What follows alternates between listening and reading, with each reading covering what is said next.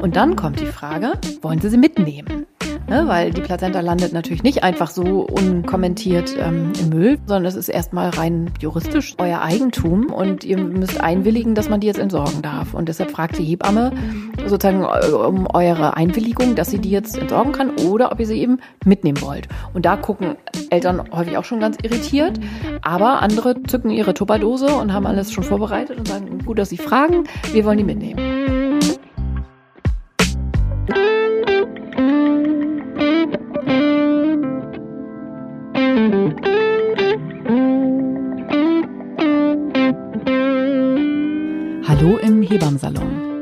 Der Podcast für deine Schwangerschaft und Babyzeit. Evidence-based und entertaining. Hebammen-Nähkästchen und Tacheles. Leichte Muse und Deep Talk. Und wir sind Sissy Rasche und Karin Dannhauer.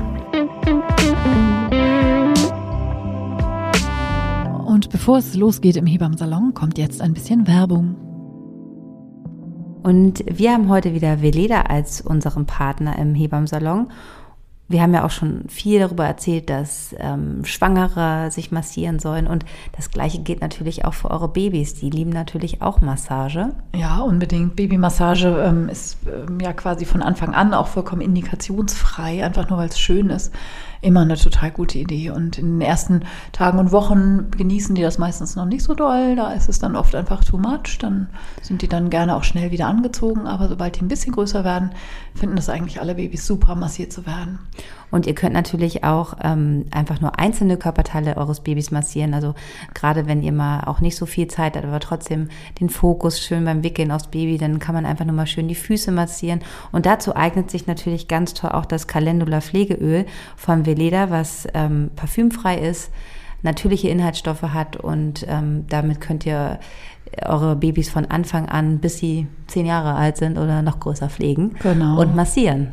Und auch da alles wieder, ne? Zertifizierte Naturkosmetik, handgepflückte Bio-Calendula, also Ringelblume. Und ähm, Veleda hat auch ein ganz tolles Video auf ähm, der Seite und wir haben euch das verlinkt in den Show Notes, weil ja jetzt im Moment in der Corona-Zeit auch nichts stattfindet, so an Babymassagekursen, wo einem vielleicht nochmal jemand auch ein paar Handgriffe zeigt, wobei es natürlich nicht darum geht, aber wenn ihr noch mal ein bisschen Inspiration gut gebrauchen könnt, findet ihr einen Link zu dem Veleda Baby Massage Video in den Show Notes. So, ihr Lieben, heute ist wieder Montag, eine neue Folge vom Hebammsalon. Seid willkommen, schön, dass ihr wieder zuhört. Ja, und Sissi, alles gut bei dir? Alles super, alles Roger. Ich freue mich aufs Thema heute. Ist ja so ein Hebammen-Thema auch, ne, was wir heute für euch haben. Wir wollen nämlich heute über eure Plazenta reden und was man damit alles machen kann. Ich liebe ja Plazenten und ich glaube, ähm, ich mache dann, wenn die äh, Folge rauskommt, äh, was ich dann wahrscheinlich wieder vergessen werde, weil ich wieder zu viel zu tun habe, ein Best-of von schönen Plazenten. So, das wäre geil, ne? Guck, was ich eigentlich kann. Ja, du machst ja auch immer so schöne Fotos. Ja, aber ähm, Plazenta so. auf ein schönes Foto, also das sieht schon immer krass aus, ne? Also schön auf einer Unterlage. Also wir, wir Hebammen sind natürlich hart gesotten, ne? Also wir so ne, reden beim Frühstück über schönen Plazenten und Fotos davon und in welchen Perspektiven und Formen und Farben. Es gibt auf Instagram ja auch von unseren wunderbaren Kolleginnen Erdmutter Berlin, glaube ich, heißt der Account, ne? Von Jessica Strickmann, ja, super schön. Ja, genau, die ähm, fotografieren ja ähm, immer die Plazenta nach ihren Geburten und äh, drapieren nur so ein Herz mit der Nabelschnur und so und ähm, da kann man die ganzen verschiedenen Facetten sozusagen dann ja auch immer sehen, wie unterschiedlich natürlich auch Plazenten aussehen. Aber natürlich wissen wir schon auch, dass das, also in der Geburtsvorbereitung erlebe ich das ja regelmäßig, dass wenn das Thema dann darauf kommt, dann häufig erstmal so, uh, so ein bisschen Respekt, so, also dass man spätestens da dann ja irgendwie auch echt überhaupt nicht mehr hingucken sollte und so. Ähm, also da sind wir natürlich mit einem ganz anderen Blick darauf unterwegs. Aber natürlich muss niemand irgendwie eine Plazenta bestaunen und angucken in allen Details. Wenn man das nicht möchte, ist ja klar. Aber es ist einfach irgendwie auch spannend, oder? Hat man ja auch noch nie gesehen. Ja, und vor allem ähm, habe ich eher mal mehr das Gefühl, dass mir ähm, viele, ähm, ich habe glaube ich auch mal, ich weiß nicht, ist ein bisschen länger her, habe ich glaube ich was über Plazenten gemacht oder habe was über eine Plazenta, ich glaube, es war auch mal eine Zwillingsplazenta, die ich gezeigt habe, dass viele einfach gesagt haben, oh wie toll, toll und wie schade, dass ich meine nicht sehen konnte. Also, das ist halt dann doch ja. oft so in der Schnelligkeit des äh, Klinikalltags oder vielleicht habt ihr auch einen Kaiserschnitt gehabt und das ähm, leider gar nicht gefragt wird, ähm, was mit der Plazenta dann passiert. Und da, deshalb wollen wir auch diese Folge machen, um euch auch dafür zu sensibilisieren, dass ihr das vielleicht von vornherein einfach schon ansprecht, wenn ihr das gerne möchtet, dass ihr eure Plazenta sehen dürft, dass ihr vielleicht auch einige Dinge damit machen wollt, die wir euch jetzt gleich erklären, was man damit tun kann und dass man, dass ihr einfach besser Bescheid wisst und dann nicht erst im Nachhinein, wenn sie schon im medizinischen äh, Abfall gelandet ist und das dann einfach leider zu spät ist. Und deshalb äh, haben wir heute eine schöne ausführliche Plazenta-Folge für euch, was ihr nach der Geburt mit eurer Plazenta machen könnt. Genau, also so unromantisch, wie du das eben genannt hast, ähm, ist das ja in der Tat so. Im Krankenhaus, wenn man da ein Baby gebärt, dann wird die Plazenta da wirklich in den Klinikmüll geworfen, so, ne? Ja. Also die wird wirklich sozusagen als Abfall aussortiert. Das war früher anders. Ich weiß nicht, ob du dich auch noch an die Zeiten erinnerst oder ob das sozusagen zu deiner Zeit äh, schon so war. Früher wurden die Plazenten ja gesammelt und wir haben die bei uns in der Klinik, die wurden dann ähm, abgeholt, ne, der von dem sogenannten Plazentamann, so hieß es bei uns immer, wenn die Truhe, also es gab so eine Tiefkühltruhe dafür, die stand hinten äh, da hinterm Spülraum. Und da wurde dann jede Plazenta reingeworfen und wenn die dann voll war, dann kam der Plazentamann und hat die abgeholt und für die äh, Kosmetikindustrie wurden die aufbereitet, ne? In so Cremes wie Hormocenta oder Placentubex, da steht es ja, steckt es ja auch noch im Namen drin. Äh, da wurde tatsächlich geschredderte Plazenta mit irgendwie rein verarbeitet. Und damals weiß ich noch, das war noch vor der Währungsreform, es gab immer eine Mark pro Plazenta. Und davon haben wir Hebammen dann immer unsere Weihnachtsfeier gemacht. Krass. Davon heute kann man erzählen, ne? Das ging ja echt durch keine Ethikkommission mehr wahrscheinlich. ähm, aber das war dann so. Also es wurde dann wahrscheinlich per Kilo oder was berechnet, weiß ich nicht mehr. Aber es war immer so eine Mark pro Plazenta. Und davon haben wir dann unsere Kegelbahn gemietet für die, für die Weihnachtsfeier.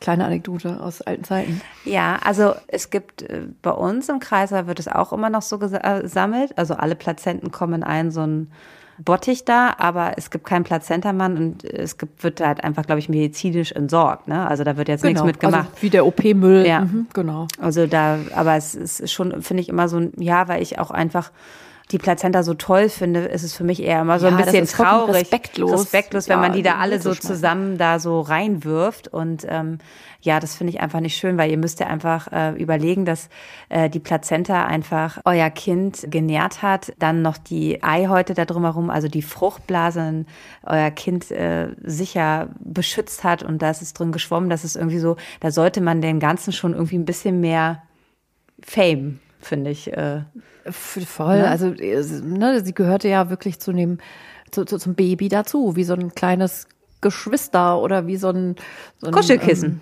Ähm, Totemtier oder ne, Krafttier oder wie man das nennt. Also ja, also es war halt irgendwie ähm, für das Baby alles an, an, an Schutz, an Begleitung, an Nahrung, an all diesen Dingen, die so ein Baby halt braucht, wenn es wächst und gedeiht. Ja, und für uns Hebammen ist sozusagen auch die Plazenta-Geburt ähm, sehr, sehr heilig. Und wenn ähm, das Baby geboren wird, dann sind ja immer alle so, oh super, Baby da und so. Und für die Hebammen ähm, ist es so, okay, dass die Plazenta-Geburt, der muss man auch nochmal ganz viel ähm, Aufmerksamkeit schenken, weil das ist, erst dann ist eure Geburt auch sozusagen beendet. Und ähm, das ist auch immer so ganz wichtig und das vergessen halt viele, dass da halt einfach noch was, was kommt und äh, dann äh, seid ihr sozusagen dann erst im, im Wochenbett. Und die Plazenta ähm, wird unterschiedlich. Manchmal kommt sie fünf Minuten nach eurer Geburt, manchmal dauert es auch eine halbe Stunde, bis sie sich löst. Ne?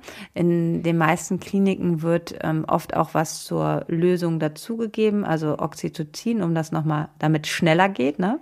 Genau, damit wird ja, ja, ja. Das wollte ich dich gerade fragen, ob, ob du, ob du das immer machst oder ob man im Friedrichshain, also in dem Krankenhaus, in dem du arbeitest, das grundsätzlich immer macht, ähm, so, weil ähm, ich kenne das ja, also ich habe nur an Kliniken gearbeitet, wo man das eben nicht gemacht genau. hat, dass die Frauen routinemäßig nach der Geburt, nach dem Ausposieren der Platz, äh, der, der, der Nabelschnur drei Einheiten Oxytocin-IV gekriegt haben. Wie machen die das bei euch? Ja, natürlich wird's routinemäßig gemacht. Ich mach's nicht. Und ich habe ja mhm. eh so ein bisschen so, also ich so will nicht sagen Sonderstatus, aber äh, ich äh, bespreche das halt auch mit äh, meinen Familien und auch mit der Ärztin. Ich lege mir das auch nie dahin, also sondern nur, wenn es dann wirklich gebraucht wird, weil vielleicht eine Frau stärker blutet oder so. Aber ich gebe das auf jeden Fall nicht routinemäßig. Und was ich auch da ein bisschen neu eingeführt habe, ist das oder was äh, viele immer, aber ich finde immer sind eigentlich immer alle super offen ist, dass ich das so handhabe immer, es sei denn die Familie möchte das anders, dass ich gerne halt auch habe, dass ich erst abnabel, wenn auch die Plazenta geboren ist. Ähm, also mhm. ich finde das total ja. schön halt immer, wenn das Baby halt erst danach abgenabelt wird, weil ich es auch nochmal so schön finde, den Eltern zu zeigen, diese Verbindung zwischen Nabelschnur und Plazenta mhm um mhm. halt ähm, zu sehen, so, wow, das war einfach miteinander verbunden und das ja. hat unser Kind genährt und so weiter. Das ist nämlich, glaube ich, auch nochmal so sehr anschaulich, weil man das sich natürlich alles immer alles so abstrakt nicht so vorstellen kann. Und natürlich gibt es Situationen, wo man das jetzt nicht machen kann, manchmal. Aber wenn jetzt alles ganz normal läuft, ähm, was ja in 95 Prozent der Fälle so ist, dann äh, habe ich das einfach gerne so, dass es miteinander noch verbunden ist. Und viele, die mich da kennen, kennen diese, ich liebe diese Bilder, wo dann in, in der, die Plazenta in der Schale neben dem Baby und wo man einfach nochmal sieht, ja, dass die sozusagen miteinander verbunden sind. Und da können wir gleich vielleicht zu unserem ersten Thema auch kommen. Um das einmal ganz kurz nochmal bildhaft zu machen, ne, weil ich glaube, das kann man nochmal erklären. Normalerweise ist es eben so, dass das Baby abgenabelt wird und dann hängt ein Rest der Nabelschnur sozusagen mit einer Klemme an dem Baby dran. Und eine halbe Stunde später kommt das andere Ende der Nabelschnur mit der Klemme dran und der Plazenta auf der anderen Seite, so als seien es zwei getrennte Dinge. Und Sissy wiederum Publikum und viele andere Kolleginnen mittlerweile auch. Es ist so ein bisschen, ich würde sagen, eher neu fancy. Das hat man vor zehn Jahren äh, alles überhaupt noch nicht gemacht, dass das Baby fancy. quasi gar nicht abgenabelt wird, sondern dass bevor die Nabelschnur durchtrennt wird, erst die Plazenta geboren wird und dass man dann wirklich das Baby, Nabelschnur und Plazenta sozusagen nebeneinander, miteinander ähm, draußen auf der Welt dann hat und angucken kann ich weiß nicht, vielleicht war wahrscheinlich auch so, wie du das jetzt erklärt hast, selbsterklärend, aber ich finde das super, dass du das nochmal so veranschaust, weil ich denke, ich gehe ja immer davon aus, dass jeder das schon mal gesehen hat und was natürlich totaler Quatsch ist, weil wir haben ja auch ganz viele, die uns hören und die ihr erstes Kind ähm, erwarten. Aber genau, Karin hat das nochmal sehr anschaulich erklärt und so ist das auch. Und da könnten wir gleich zu in dieses eine Thema gehen, ähm, finde ich, wo wir jetzt sozusagen Plazenta und Kind noch miteinander verbunden haben, dass es auch Familien gibt, die sich dazu entscheiden, das gar nicht dann auch zu trennen. Weißt genau, du? Also ist die Frage, wann schneidet man die Nabelschnur durch? Oder bleibt sie etwa so ja. mit Plazenta und Baby dran? Ja. Und das nennt sich dann Lotusgeburt. Also das heißt, dass äh, wenn ihr euch dazu entscheiden solltet, warum auch immer, äh, dass ihr gerne sozusagen äh, die Plazenta nicht äh, von eurem Kind trennen wollt, sondern ihr möchtet sozusagen, dass es selber abfährt. Also wenn halt die, sonst der Nabelschnurrest äh, Rest abfällt, das ist ungefähr bei einigen schon am dritten Tag, andere haben den 22 Tage dran das ist sehr, sehr unterschiedlich, also super individuell. Und dann würde halt sozusagen auch erst die Plazenta vom Kind getrennt werden. Jetzt denkt ihr so, oh Gott, das stinkt ja. Also wenn man sozusagen so eine Lotusgeburt, dass hier die Plazenta am Baby dran lassen wollt, äh, machen wollt, dann muss man die Plazenta waschen. Dann wird die halt wirklich richtig gewaschen und die wird auch, da gibt es dann so bestimmte Sachen, die man benutzt, so Salze und dann wird die wirklich in so ein kleines Säckchen gemacht, dann wird die gesalzen, das wird auch jeden Tag nochmal erneuert und dann ist, habt, habt ihr euer Baby und das hat, das schleppt dann immer so ein kleines Säckchen mit. Ja, genau. Also auch das, da werden, ich sehe schon die hochgezogenen Augenbrauen sozusagen bildlich vor mir. Das muss man vielleicht auch dazu sagen, das ist schon auch sehr fancy. Hatte ich einmal, dass Eltern das gerne wollten. Und es ist eben in der Tat so, ne? So eine Nabelschnur fällt so nach einer Woche ab oder eben auch nach zehn Tagen oder Ne? So, und in der Zeit ist die ganze Zeit, und man muss diesen Mumifizierungsprozess, so kann man das ja vielleicht am ehesten beschreiben, damit der Nabel dann abfällt. Also ich will jetzt nicht sagen, der gammelt ab irgendwann, aber letztlich sind das ja all diese oxidativen Prozesse, äh, die da irgendwie äh, stattfinden. Das ähm, muss man schon wollen, sagen wir mal so, oder? Ja. Machst du das bei jeder zweiten Geburt? Nee, ich mache das auch nicht bei jeder zweiten Geburt, aber ich finde es immer gut, dass man solche Sachen einfach erzählt, weil ich Voll, bin, ich bin halt immer so super offen für sowas und finde es toll, wenn sich Familien einfach auch für andere Dinge entscheiden und finde es immer, also ich das, das erste Mal gemacht habe, das ist auch schon wieder viele Jahre her, da musste ich das ja natürlich dann auch mitlernen und so weiter und jetzt habe ich auch schon lange nicht mehr gedacht, müsste ich mich jetzt auch wieder einlesen, aber ich bin halt immer super offen und finde das einfach toll, einfach so, äh, ja, neue und andere Dinge zu machen genauso wie ich bis, als ich angefangen habe, auch nie so einen Plazenta-Abdruck gemacht habe. Und jetzt frage ich auch ganz oft, habt ihr einfach Lust, ähm, einen Abdruck von eurer Plazenta zu machen? Und finde das super. Ne? Also so, das sind Total. ja immer so Dinge, die man die man auch in seiner Hebammenarbeit so lernt und sieht oder sich inspirieren lässt von Kollegen oder auch von Frauen, die das irgendwo in äh, gesehen haben. Und das ist natürlich einfach äh, klasse. Und deshalb finde ich irgendwie diese Folge auch so wichtig, um da ähm, so äh, das Bewusstsein auch ähm, zu öffnen für viele unterschiedliche Dinge, was ihr mit eurer wunderbaren Plazenta halt machen könnt. Ja, so open-minded, wie wir Hebammen eben sind und ähm, euch ganz individuell zu begleiten. Also ich glaube, uns ist wirklich quasi ja nichts Menschliches fremd und das lieben wir ja auch so sehr in unserem Beruf, ne? Dass Menschen eben so total verschieden sind und das ist einfach echt Menschen gibt aus ganz anderen Sphären und Bubbles und so und die einfach echt ganz andere Sachen machen. Die machen da echt tagelange Plazenta-Rituale und wir dürfen das begleiten. So, ey, ich meine, wie toll ist das denn? Also, dass man da wirklich einfach auch, ähm, ja, sehr, sehr unterschiedlich mit umgehen kann. Und das ist ja in jeglicher Hinsicht immer unser Ansatz, ne? Dass jede Frau ihr Baby so gebärt und dass jede Frau ihr Wochenbett so zelebriert und dass jede Frau das Aufwachsen mit Kindern so oder die Familien das Aufwachsen mit den Kindern so zelebrieren, wie sie das eben für richtig halten und so. Und das ist einfach hochspannend, welche Facetten des Lebens es so immer gibt nichts hinzuverfügen. Ja, also wir haben also sozusagen die Lotusgeburt einmal äh, angesprochen, was sehr, sehr selten vorkommt. Aber wenn das B also äh, geboren wird und auch die Plazenta noch dran ist, irgendwann wird dann ja mal abgenabelt. Ich bin auch immer das habe ich auch von Uli gelernt, ähm, äh, deiner äh, ersten Hebamme bei deiner ersten Hausgeburt. Also sie wird immer wieder in unserem Podcast vorkommen, ähm, dass man guckt, wo die Sollbruchstelle ist. Also irgendwann äh, bei der Nabelschnur findest du so eine Stelle, die so ein bisschen dünner ist und da hat sie immer abgenabelt. Genau, und nicht einfach willkürlich irgendwo rein, sondern wo will das Baby seine Plazenta hergeben? An welchem Punkt ist das so? Ja, genau. Ja, absolut. Und ja. Das fand ich auch super spannend, weil man natürlich, wenn man ganz klassisch eine Hebammenausbildung oder man macht ganz klassisch eine Hebammenausbildung äh, im klinischen Bereich. Man hat zwar natürlich Außeneinsätze wie ein Externat bei freiberuflichen Hebammen, aber äh, Hebammen lernen sozusagen Geburtshilfe in der Klinik und da wird natürlich ganz klassisch abgenagelt und vor allen Dingen auch immer sehr kurz. Also für, ähm, zum Verständnis nochmal. Zentimeter. Mhm. Ne, ein paar Zentimeter und dann wird da die Nabelklemme äh, gesetzt und dahinter wird dann sozusagen die Nabelschnur durchgeschnitten. Und es gibt Hebammen und auch ich gucke immer danach, deshalb sagen dann manchmal, wieso nabelt sie denn so lang ab, ne? Ähm, dass ich mir wirklich die Nabelschnur angucke. Und irgendwann gibt es eine Stelle, die halt so dünner ist, ne? wo man halt sieht, da könnte man jetzt gut durchschneiden. Und das ist sozusagen so eine Sollbruchstelle. Und da nabeln viele Hebammen ab und setzen dann da halt die Nabelklemme oder auch einfach binden das ab. Ne? Da gibt es ja auch jetzt fancy Sachen, dass man so gehäkelte ähm, Nabelbänder, Nabelbänder benutzt. Auch da ist der Fantasie, ne? Man muss es halt nur gut abbinden können, da sozusagen, dass es halt dann nicht äh, blutet. Man kann nicht jetzt einfach so durchschneiden, sonst würde es halt da rausbluten und das äh, muss man halt gut abbinden. Aber das kann man natürlich nicht nur mit einer Nabelklemme machen, sondern einfach auch mit einem schön gehäkelten Band oder es gibt auch so Nabel, äh, so Ringe, die man so fest, also es gibt wirklich da unterschiedliche Dinge und deshalb ähm, sind bei mir manchmal die ähm, na, der Nabelschnurrest, der sozusagen dann noch am äh, Bauch eures äh, Babys ähm, ja zurückbleibt, der, der dann abheilt und dann irgendwann abfällt, manchmal länger und die wicke ich dann wirklich so wie in so mit so Kompressen ein, dass man da wirklich eine längere Schnur hat.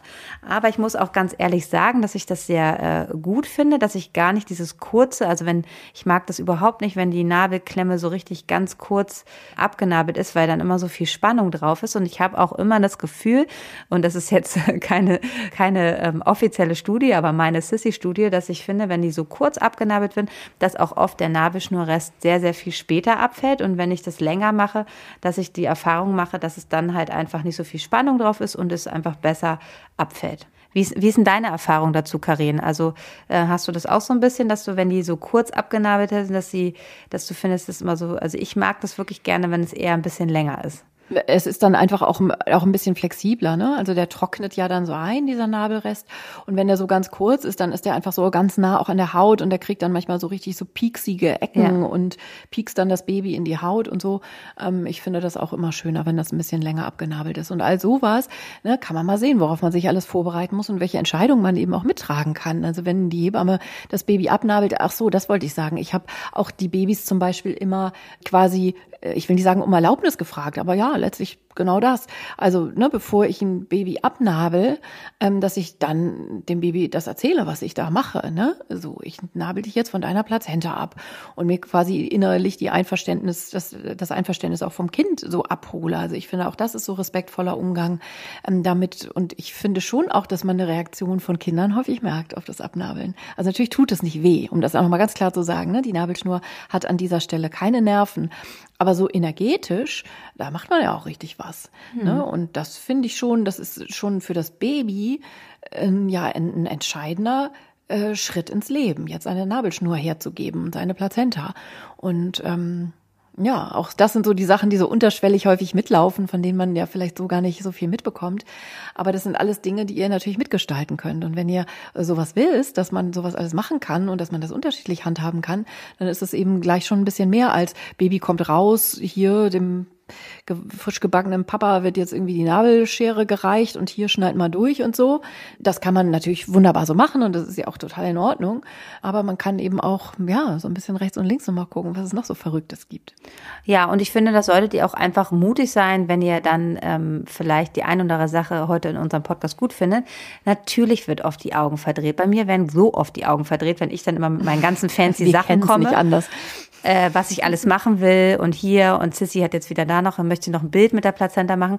Aber ich sage dann immer so what? Das ist halt irgendwie so, ich finde das toll und ich äh, finde das einfach schön und es gibt so viel Vielfalt und da kann ja jeder wirklich entscheiden, weil es ist ja deine Plazenta oder eure Plazenta und die gehört euch und deshalb könnt ihr auch entscheiden, was ihr alles Tolles damit machen könnt. Und man kann trotzdem, auch wenn man Kind, äh, Plazenta und Kind geboren, ähm, kann man trotzdem pH abnehmen, kann trotzdem auch Blut schon aus der Nabelschnur abnehmen, ähm, um jetzt vielleicht, der pH-Wert wird ja in der Klinik immer gestimmt, um zu gucken, ähm, wie äh, ist der Sauerstoffgehalt im Blut gewesen, bei der Geburt hat das Kind Stress gehabt oder nicht. Und das kann man trotzdem machen. Also man muss dafür nicht unbedingt abnabeln. Finde ich auch nochmal hier ganz wichtig zu sagen.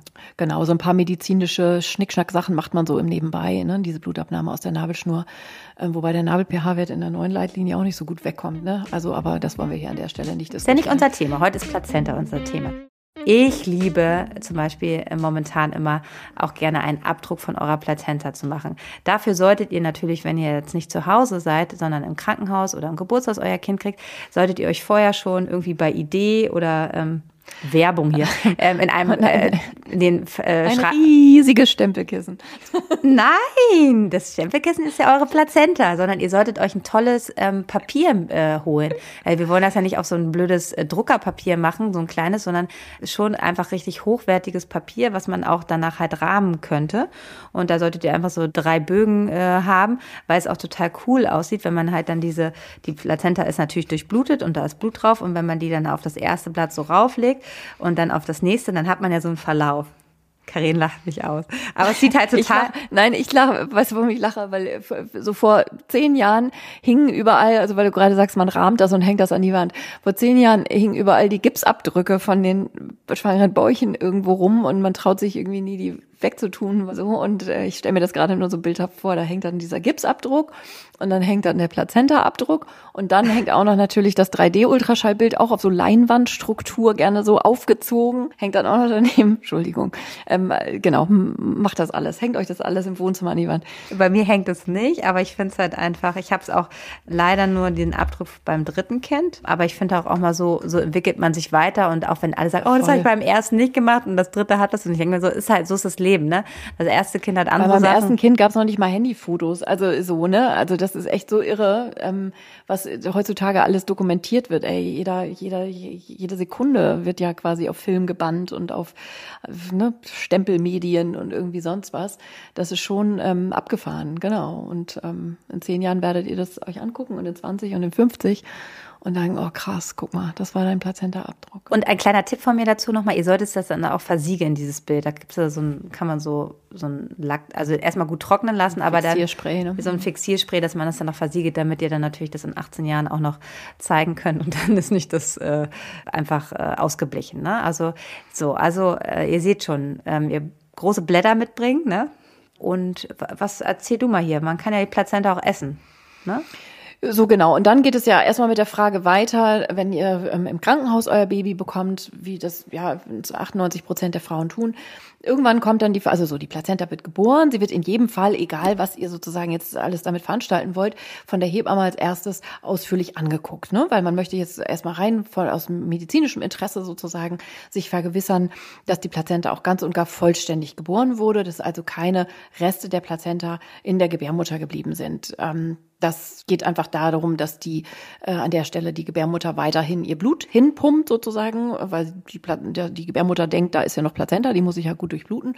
Und das führt eben ähm, dann gar nicht so selten zu wirklich relevanten Blutungen nach der Geburt. Und also ne, früher, als man da auch irgendwie nicht viel tun konnte, äh, sind an solchen tragischen Dingen dann durchaus auch mal Frauen verblutet. Und heute sieht man das halt, oh, da fehlt so ein kleines Fitzelchen äh, von der Plazenta. Und dann müsste man in dem Fall, das ist nicht besonders häufig, dass es vorkommt, etwa ein Prozent aller Geburten, äh, müsste man dann so eine kleine Nachküretage machen. Das heißt, da kriegt ihr eine kurze Propofol-Narkose, also so eine Kurznarkose mit einem sehr angenehmen Einschlafmedikament. Und es ist eine relativ schnelle fünf Minuten Sache, dass man dann einfach das restliche Stückchen der Plazenta noch gewinnen muss. So, also die Hebamme guckt sich erstmal die Plazenta ganz genau an und sie wird euch dann sehr wahrscheinlich sagen, super, die ist vollständig geboren. Und dann kommt die Frage, wollen Sie sie mitnehmen?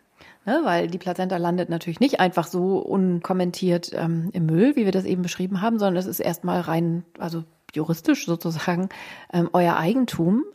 Ähm, und ihr müsst einwilligen, dass man die jetzt entsorgen darf. Und deshalb fragt die Hebamme sozusagen äh, um eure Einwilligung, dass sie die jetzt entsorgen kann oder ob ihr sie eben mitnehmen wollt. Und da gucken Eltern häufig auch schon ganz irritiert. Aber andere zücken ihre Tupperdose und haben alles schon vorbereitet und sagen, gut, dass Sie fragen, wir wollen die mitnehmen. Und man kann dann nach der Geburt Verschiedenes damit veranstalten. Also das Aufessen, was Sissy jetzt irgendwie gerade schon, das ist natürlich immer so das Erste, was man so, oh mein Gott, stell dir mal vor, was man alles mit der Plazenta, und es gibt sogar Leute, die, hä? Ähm, aber das gebräuchlichste äh, Ritual, so nenne ich das jetzt nochmal, ähm, dürfte sein, dass man die Plazenta nach der Geburt ähm, einbuddelt. Und das wohl auch in allen Weltkulturen, da können können wir jetzt irgendwie einen anthropologischen Abriss machen, was man, keine Ahnung, bei den Pharaonen damit gemacht hat und einbalsamiert oder bei den Germanen, äh, ne, was ja hierzulande sozusagen ähm, unsere Ursprungskultur ist. Also nirgendwo wurde die Plazenta einfach unbeachtet weggeworfen, sondern man hat ein Ritual ähm, damit gemacht und hierzulande wurde sie eben gerne eingebuddelt, äh, klassischerweise unter einem Holunderbusch oder ein Holunderbusch wurde draufgepflanzt, weil Holunder eben Hollerbusch äh, sozusagen auch der Freier da geweiht ist und so weiter.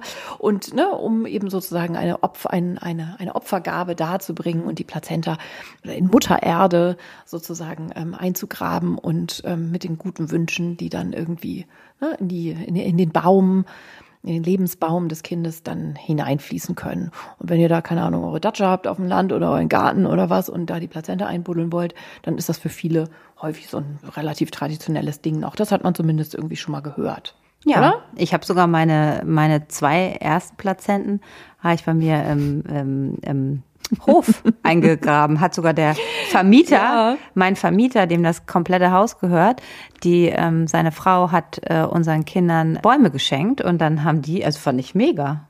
Und dann haben wir das mit und denen gemeinsam so eine kleine Zeremonie in unserem Innenhof eingebuddelt.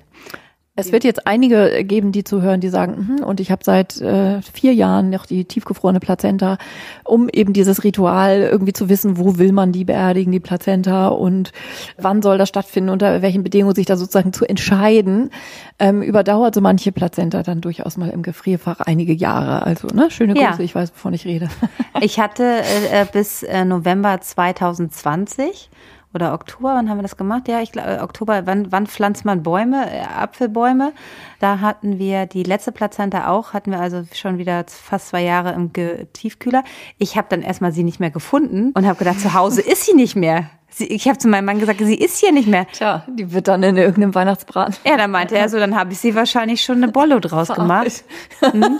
Aber er hatte, er hat Scherz gemacht, er hatte sie wohlwissend, dass wir sie in unserem Garten dieses Mal schon in unser Gefrierfach in den Garten getan und ähm, natürlich genau organisiert, wie er ist, äh, war sie dann schon da und wir haben sie dann gefunden und haben letztes Jahr äh, im Her äh, Spätherbst sozusagen da dann einen äh, Apfelbaum in unserem Garten gepflanzt und genau, das war dann wieder eine kleine Zeremonie, die wir gemacht haben.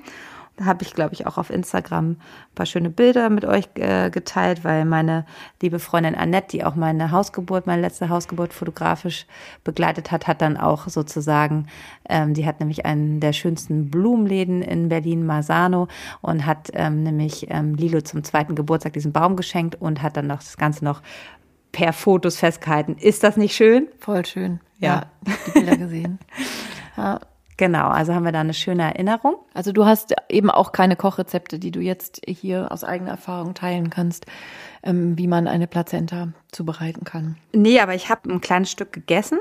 Ähm, also ich habe mir ein kleine, also ich habe beim letzten Mal äh, habe ich Abdrucke gemacht. Ich habe ähm, ein kleines Stück ähm, mir rausgenommen gegessen. Man sagt ja, das ist rückbildungsfordernd, es ist heilend generell. Also ich meine, das schluckt man dann halt runter. Ne? Ich habe das jetzt nicht genüsslich wie ein Stück Schokolade gelutscht, ne? sondern Ich bin total neugierig. Ich habe nämlich noch nie Plazenta gegessen. Und ähm, aber also natürlich, ich meine, jetzt, man muss jetzt, wir sind ja alle Säugetiere. Und natürlich würden Tiere niemals diesen, diesen Kraftbissen sozusagen einfach liegen lassen. Ne? Also natürlich essen, essen Tiere das alle auf, weil das einfach wahrscheinlich die, die beste Kraftnahrung ist, die so eine frisch gebackene Tiermama äh, da irgendwie zur Regeneration und Kräftigung irgendwie gebrauchen kann. Logo. Aber ja, ähm, ja, aber ich habe es halt runtergeschluckt, ne? So, also ja. Puh, keine Ahnung, ähm, äh, habe ich gemacht, wollte ich mal ausprobieren. Hatte ich jetzt neulich bei einer Geburt auch wieder gemacht, was ich aber total toll finde. Und das würde ich jetzt nochmal machen, wenn ich nochmal ein Kind kriegen würde, ähm, ist, dass ähm, man aus der Plazenta ja auch sozusagen, man kann die dann waschen und man äh, trocknet die dann und aus diesem entfernt hat die Eihäute und diesem Fleisch, das kann man dann, muss dann wirklich speziell getrocknet werden. Dann kann man sozusagen ein Pulver, ähm, dann kann man das ja einfach ähm, in einer Kaffeemühle oder im Spezialmixer sozusagen zu einem Pulver zerkleinern und dann kann man das in äh, wie so Kapseln füllen. Ne? Also und dann äh, sagt man ja sozusagen, dass diese Kapseln, also es sind dann Plazenta-Pilz, kann man sozusagen dann immer, wenn man das Gefühl hat, ähm, meine Milchproduktion oder mir geht's auch psychisch nicht so gut, so nehmen und die dann sozusagen diese heilende Wirkung haben, dass sie die Frau stärken. Kann man ja jetzt glauben äh, oder nicht, ne? Also das ist auch so ein bisschen. Aber ähm, viele Frauen, ähm, die ich betreut habe, haben das schon gemacht und sagen mir immer, dass sie das, dass ihnen das gut tut. Und ich meine, ne, wenn man dazu Lust hat, in Berlin gibt es Chanel, die das äh, professionell macht, also die die abholt. Ich meine, das könnt ihr natürlich auch alleine zu Hause machen, wenn ihr dazu Muse habt. Und wenn ich jetzt nichts zu tun hätte und keine drei Kinder und nicht fünf Jobs, dann würde ich wahrscheinlich sagen, ach, das würde ich auch mal anbieten. Aber da muss man natürlich schon ein bisschen, ist jetzt schon nicht, äh, das ist schon aufwendig. Aber Chanel, ähm, die macht das, die holt die sogar auch im Krankenhaus ab und macht dann da, glaube ich, auch noch, auch sogar noch einen Abdruck immer und macht dann mit der Nabelschnur noch irgendwie so fancy Kram, sieht immer sehr alles sehr schön aus. Und dann bringt die euch dann, äh, wenn sie damit fertig ist, sozusagen oder schickt euch eure Plazentapilz. Und das ist, finde ich, eigentlich eine schöne Sache. Und ich habe wirklich, wirklich sehr viele Frauen, denen das total oft geholfen hat. Gerade so nach einem halben Jahr, wenn so äh, wenn es vielen dann so, ne, dieses, dieses Stillen, das haben wir in der letzten Podcast-Folge, nächtliche Stillen, wenig Schlaf, hat denen das einfach viel geholfen. Und ich meine, ich bin ja immer offen für alles. Also es ist auch so ein Gwyneth Pa- Paltrow-Thing, glaube ich. Ne? Also ich glaube, in Hollywood machen das irgendwie so die Hälfte der Promis. Ähm, und wer keinen Dörrofen zu Hause hat und keine Kaffeemühle, also ne, man dört die Plazenta, das kann man alles ergoogeln, da gibt's alle Re- Rezepte, da gibt's natürlich im Internet. Also über, ich glaube, ein, zwei Tage oder so bei 80 Grad oder oder noch weniger, 60 Grad, ich, ich weiß gar nicht. Und dann ne, wird die Plazenta im Ofen gedörrt und dann hat man da richtig so ein, so ein ja, Klumpen? Ne, so ein Klumpen. Und den muss man irgendwie klein kloppen und dann malen und dann kann man sich den in euren Kale Smoothie könnt ihr euch den dann Genau. reinrühren oder in Kapseln Ja, verpacken. ihr könnt das natürlich genau, äh, wie Karin sagt schon, oder in eine Suppe. Ne? Es gibt auch Leute, die sich das in die Suppe äh, tun und dann halt das so trinken. Also da gibt es wirklich unterschiedlichste äh, Rezepte, aber das kann man natürlich machen. Also falls ihr dann niemand, keinen Dienstleister findet, weil es ist in Deutschland ähm, verboten, man gar nicht machen, äh, kommerziell, weil das eben, weiß ich nicht, humanes, menschliches Material ist, irgendwie sowas, mit dem man nicht irgendwie äh, hantieren darf. Aber das könnt ihr im heimischen Backofen, könnt ihr das, also so, ne, kleiner, kleiner DIY-Tipp von, aus eurem Hebammsalon. Da müssen wir noch ein gutes Rezept führen für die Show Notes. Genau. genau. Note to Lisa, ein Rezept. Äh, genau. Wir packen euch was in die Show Notes. Genau. Was hast du dann noch so zu erzählen zur Plazenta? Haben wir schon so viel? Ja, genau. Also ne, erstmal erstmal wertschätzen, respektieren und dann weiter überlegen, was man damit machen will. Man will sie vielleicht einbuddeln, man will sie vielleicht aufessen. Ja, und also so wie Mama Multi, Karin. So, sozusagen. genau, Mama Multi, äh, sozusagen äh, hier Paleo-Style. Genau. Ja, also ne, spart euch alle Vitaminpillen, da ist irgendwie alles drin, was gut und teuer ist. Klar. Also ich meine, Innereien, jetzt mal die Veganerinnen unter uns einmal weghören. Äh, Innereien sind halt ne, nicht jedermanns Frau's Sache, aber natürlich maximal dicht gepackt mit allen möglichen Vitaminen, die in sonst nichts anderem drin sind. Ne? Also Vitamin A oder auch Kupfer und Zink und so, das ist halt alles in, ähm, in, in Innereien drin und natürlich eben auch in der Plazenta. Hallo. Also ja, aber, aber guck mal, das geht, das geht ja auch für Veganer klar, weil äh, die Plazenta ist ja jetzt nichts, so, was ja, man. Logo. Ja, ich meine ne? andere Innereien. Also ich ja. ne, wenn man immer so irgendwie sagt, oh hier ne, selbstgemachte Leberpastete und so, ne, von Bio äh, Hühner oder Rinderlebern oder irgendwie sowas. Also ich meinte eben sozusagen im Vergleich zu anderen Innereien wäre eine Plazenta, wenn man die jetzt mal da subsumiert und einsortiert in die Gruppe der Innereien, eine vegane Möglichkeit. Ja, ähm, Innereien zu sich zu nehmen. Ja klar, natürlich. Also ein Plazenta ist natürlich nicht nicht vegan wahrscheinlich. Ich habe da jetzt ehrlich gesagt vorher gar nicht drüber nachgedacht. Genauso wie Muttermilch natürlich auch ähm, vegan ist in dem Sinne eben kein artfremdes. Ja, weil es von einem selber kommt. Also Zeugs, ich will mich ne? da jetzt gar nicht genau. da aus dem, aus dem Fenster legen. Popel darf man ja auch essen. Entschuldigung. ja, also äh, ich, ich finde es aber super interessant. Und du hattest vorhin ja gesagt, dass eure ähm, Plazenten an der Klinik, dass die in die, in die Kosmetikindustrie gegangen sind. Und man kann ähm, auch, ähm, das hatte ich auch schon, dass man sozusagen eine Gesichtsmaske rühren. So, Sissi, jetzt bin ich gespannt. Es gibt unterschiedliche Apotheken, die ähm, sozusagen Plazenta-Tinkturen und Homöopathie, aber auch Salben anbieten. Das heißt, ihr müsst euch dann, ähm, das kann man auch, wir können euch mal ein, zwei Apotheken auch in die Shownotes packen, aber ähm, es gibt Apotheken, die sozusagen Plazentanosoden anbieten. Das heißt, man kann auch Homöopathie aus eurer Plazenta machen, indem man ein kleines Stück ähm, sozusagen äh, daraus entfernt und dann kriegt ihr so zugeschickt so kleine Döschen, wo das reingeführt wird und man kann äh, sozusagen aus diesen, stellen die auch aus diesen Sachen auch ähm, Salben her. Gibt es auch. Und das hatte ja Karin auch gesagt, dass es sozusagen ähm, bei ihr äh, früher sozusagen da ja auch gemacht wurde. Und meine Oma hatte echt Plazentubex äh, im Badezimmer stehen. Ne? Also es war so, keine Ahnung, ich bin ja irgendwie ein Kind der 70er Jahre, aber in den 80er Jahren jede Freizeitrevue und diese komischen Blätter, die meine Oma damals immer so gelesen hat, da war das auch richtig ähm, ähm, aggressiv beworben. Also Placentubex C hieß es, glaube ich. Das war richtig eine Creme. Kennst du das noch von deiner Oma, Sissi? Nee, das kenne ich von meiner Oma nicht. Sowas? Nee, die hatte das nicht. Ja. Aber es gibt es halt so, dass man das jetzt, könnt ihr das auch äh, für euch machen. Und das ist äh, sozusagen, und viele da muss man jetzt auch wieder so, ähm, ob man daran glaubt oder nicht, aber ähm, nutzen halt Plazentanosoden auch bei unterschiedlichen Beschwerden bei ihren Kindern sozusagen und geben das dann. Das muss man natürlich auch für sich entscheiden, ob das aber, man kann sowas und es gibt viele Apotheken, die das anbieten, genau, und das dann für euch herstellen. Ne? Das müsst ihr euch dann einschicken und dann kriegt ihr nach einer gewissen Zeit sozusagen diese Sachen, die ihr gerne daraus gemacht haben wollt, ähm, geschickt. Und wir müssen ja auch hier so ein bisschen unserem Image gerecht werden, so von wegen Hebammen sind ja alles Globulitanten. Ich, ähm, das ist schon sehr alles sehr Voodoo so, ne, mit den Plazentanosoden und eine Plazenta äh, C200 oder sowas einem Kind zu geben bei relevanten äh, Beschwerden ist wahrscheinlich keine so besonders gute Idee, wenn man sich mal so durchliest, ähm, wofür oder wogegen Plazentanosoden überall ähm, verwendet werden im Sinne der klassischen Homöopathie. Ich will da jetzt gar nicht tiefer äh, ähm, einsteigen. Ist dann natürlich ähm, alles dabei, ne? Von ähm, Baby hat Bauchweh, Mama hat Milchstau, bis hin zu Kind fremdelt in der Kita äh, oder irgendwie sowas. Ja, also alles, was man sich sozusagen unter diesem Bild von Plazenta, Verbindung zu Mama irgendwie vorstellen kann, ähm, ist das im Sinne der Ähnlichkeitsregeln irgendwie natürlich für die Homöopathie ein dankbares Feld. Aber ähm, ja, da würde ich es jetzt an der Stelle mal stehen lassen für mich, um nicht allzu sehr in, ins, ins, ins Feuer der Wissenschaftsfeindlichkeit äh, mit der Homöopathie zu gelangen. Hat im Moment ein bisschen schlechten Ruf, äh, die Homöopathie ähm, in der.